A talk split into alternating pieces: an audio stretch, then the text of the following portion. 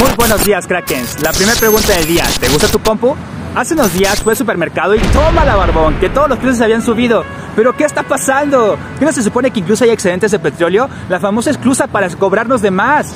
Hablemos del talón de Aquiles de la tecnología, la crisis a nivel mundial, debido a la escasez de los chips, deteniendo en seco muchas empresas de tecnología, computadoras, celulares, autos, refrigeradores, televisores y toda clase de elementos parlanchines electrónicos. Ahorita, una vez más, líderes del sector hacen comunicados falaces diciendo que todo está bajo control y que pronto saldremos de esta. John Biden ha dado el comunicado de que los puertos y todas las empresas de paquetería estarán trabajando 24/7 para sobrellevar los inconvenientes en la cadena de producción. Los chips están hechos con superconductores y los mismos con elementos traza.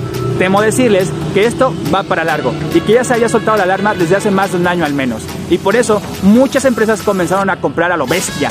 El inconveniente es que le estaban dando una torre a la innovación tecnológica, porque si usas tu materia prima para un chip, ya no puedes usarlo para el de la siguiente generación. Ahora sí, las preguntas. ¿La tecnología dejará de su prosperar al ritmo que nos ha acostumbrado? ¿Por qué no se hizo más difusión del problema? ¿Por qué si se sabía del problema Estados Unidos no invirtió en la producción de los mismos? China cubre el 80% de la producción mundial. Ah, cierto, es una de las industrias más contaminantes del planeta, entre otros factores.